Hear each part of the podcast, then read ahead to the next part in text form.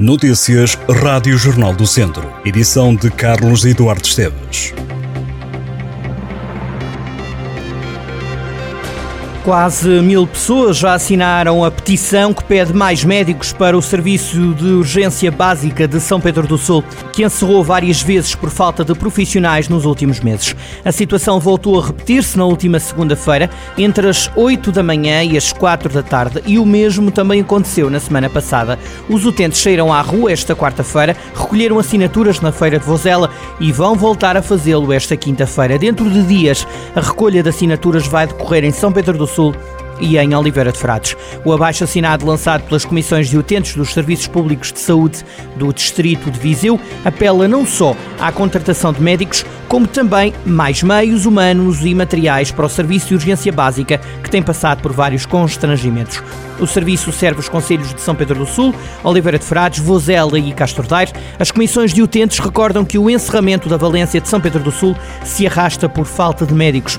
Entretanto, a Administração Regional de Saúde do Centro anunciou também, em junho, que foram contratados três médicos para colmatar a escassez de profissionais na Unidade de Saúde de Pedrense.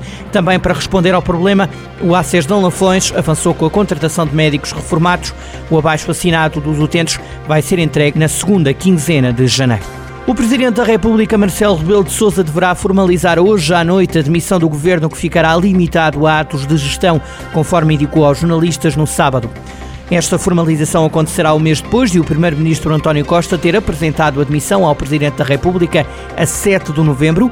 Marcelo aceitou a demissão de imediato e, consecutivamente, decidiu dissolver o Parlamento e marcar eleições legislativas antecipadas para 10 de março. Antes, Hoje, ao fim da tarde, Marcelo Rebelo de Sousa e António Costa vão estar juntos na sessão de apresentação de uma edição, revista e ampliada do livro Portugal Amordaçado, depoimento sobre os anos do fascismo de Mário Soares, no dia em que o antigo Presidente da República completaria 99 anos de idade.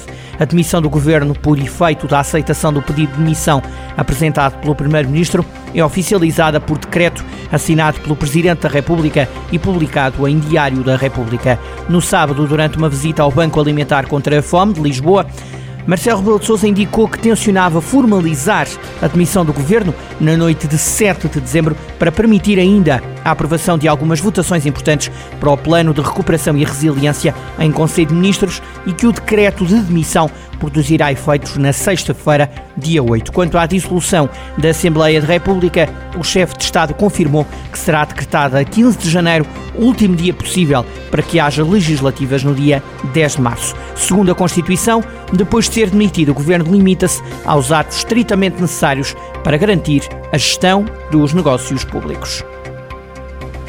As câmaras de Tondela e de Vozela vão avançar com o projeto de recuperação do património ferroviário nos dois concelhos. As autarquias vão requalificar as antigas estações de Vozela, Moçambiques e Tonda e transformá-las em museus no âmbito do projeto Viajar no Tempo ferrovia entre o Voga e o Dão, que conta com investimento superior a 608 mil euros. O objetivo das duas câmaras é criar um novo produto artístico de valorização do património ferroviário e que ligará o Museu Nacional Ferroviário à região de Viseu de Lafões. A candidatura prevê ainda o restauro de locomotivas em Vozela e em Real das Donas e de outros equipamentos como a ponte ferroviária de Vozela. A musealização dos espaços será feita com recurso à realidade aumentada, realidade virtual, recursos audiovisuais e postos interativos de simulação de condução de comboios. De acordo com as câmaras de Vozela e de Tondela, vai ser colocada a sinalética nos locais referidos e também nas antigas estações de Sabugosa, Parada de Conta, Oliveira de Frades e São Vicente de Lafões, além da recolha de material iconográfico e testemunhos sobre a história da ferrovia na região. Também está em cima da mesa um plano de comunicação e promoção turística. Já são conhecidos os nomes dos 20 jogadores que vão representar o distrito de Viseu na fase zonal da Taça das Regiões. A prova decorre durante este fim de semana prolongado, de 8 a 10 de dezembro, em Celurico da Beira. No calendário estão os jogos frente a Guarda, Aveiro e Porto.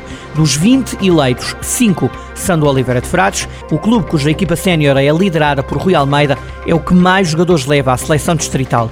Logo depois surge o Castordeiro, que empresta 4 atletas à seleção de Viseu, e o Penalva do Castelo, que tem 3 jogadores convocados. No total, há jogadores de 10 clubes do futebol distrital. Viseu abre a fase zonal da Taça das Regiões no feriado de 8 de dezembro, às 11 da manhã, frente à Associação de Futebol da Guarda. No dia seguinte, Viseu de Fronta Aveiro, também às 11 da manhã.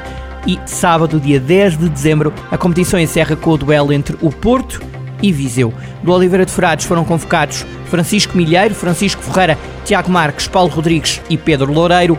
Do Castro Daire seguem Luís Paiva, Tiago Almeida, Henrique Cardoso e Tomás Correia.